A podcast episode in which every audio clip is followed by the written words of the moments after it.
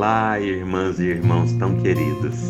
Sou Wellington Melo e que bom estarmos novamente juntos aqui no podcast do Café com Espiritismo. Há quanto tempo você não tira alguns instantes para si mesmo? Faça isso agora. Procure esvaziar sua casa mental, tome posição confortável e ouça o áudio que preparamos. Rogo a Jesus que possa ser útil a você, como tem sido para mim. Um dia desses, fui surpreendido por um fato que me trouxe grande oportunidade de reflexão e autoconhecimento.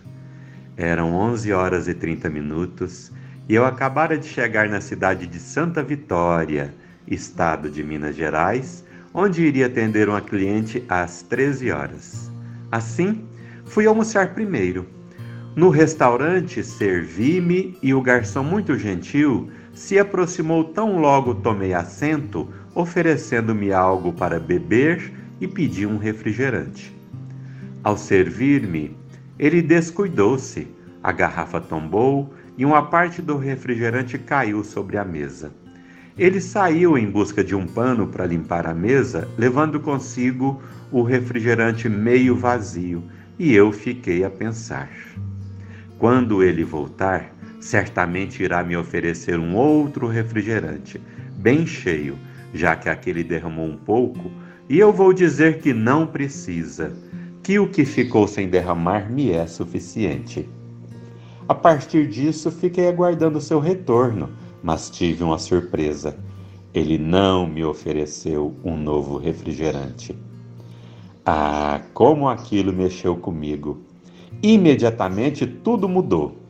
Aquela pessoa boazinha, compreensiva e tolerante foi envolvida pelo melindre que supitou imediatamente. E agora, o sentimento era de completa indignação. Mas como assim? Foi ele que derramou e eu estou pagando um refrigerante cheio. Não é justo ele me oferecer um faltando. Então, como que sacudido pela própria consciência, tomei um baita susto. O que mudou? Por que mudei tão rápido daquela posição de bonzinho para outra de indignação e rebeldia? Pois bem, melindre, orgulho. O que mudou foi que agora eu não teria a oportunidade de, de me mostrar que sou bom, que sou superior, o que ficou provado que não sou. Observe que o resultado final seria o mesmo, que é não trocar o refrigerante, que nem derramou tanto assim, mas que intrometido aquele garçom me privando de me sentir superior. Creio que aquele garçom não se recorde do fato e muito menos de mim. Mas aquele dia, aquele acontecimento, ficaram gravados em minha memória à maneira de um espelho que fora colocado bem na minha frente, a me apresentar esses companheiros que caminham comigo há séculos: o melindre, a vaidade e o orgulho, dos quais preciso ir me apartando para viver melhor, com mais leveza e aproximar-me mais de meus irmãos. Quantas oportunidades a gente perde por bagatelas como essas, não é mesmo? Observemos trechos da mensagem de Karl Schutel no livro O Espírito da Verdade, psicografado por Chico Xavier e Valdo Vieira, com o tema O Filho do Orgulho.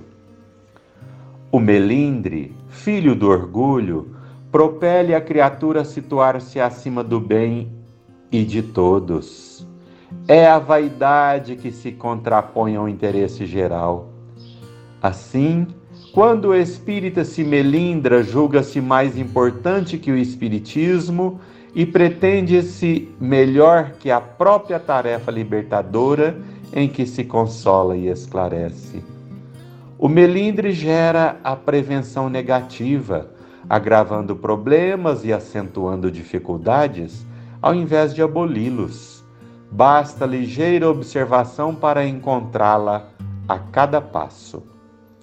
É o diretor que tem a sua proposição refugada e se sente desprestigiado, não mais comparecendo às assembleias.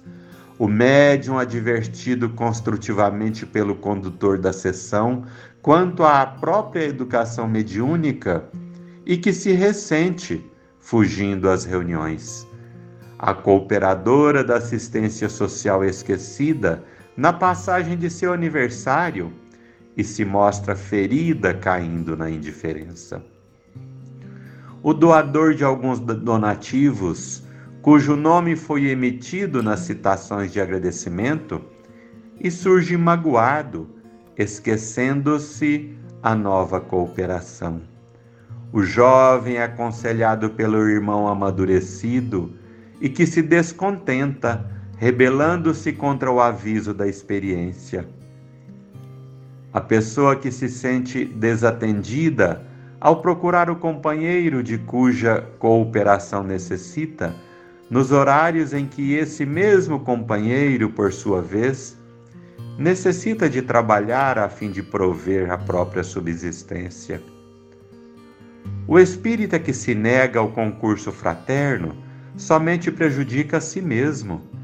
Devemos perdoar e esquecer se quisermos colaborar e servir cabe-nos ouvir a consciência e segui-la, recordando que a suscetibilidade de alguém sempre surgirá no caminho.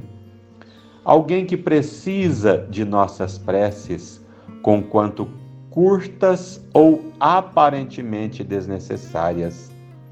E para terminar, meu irmão, imagine se um dia Jesus se melindrasse com os nossos incessantes desacertos.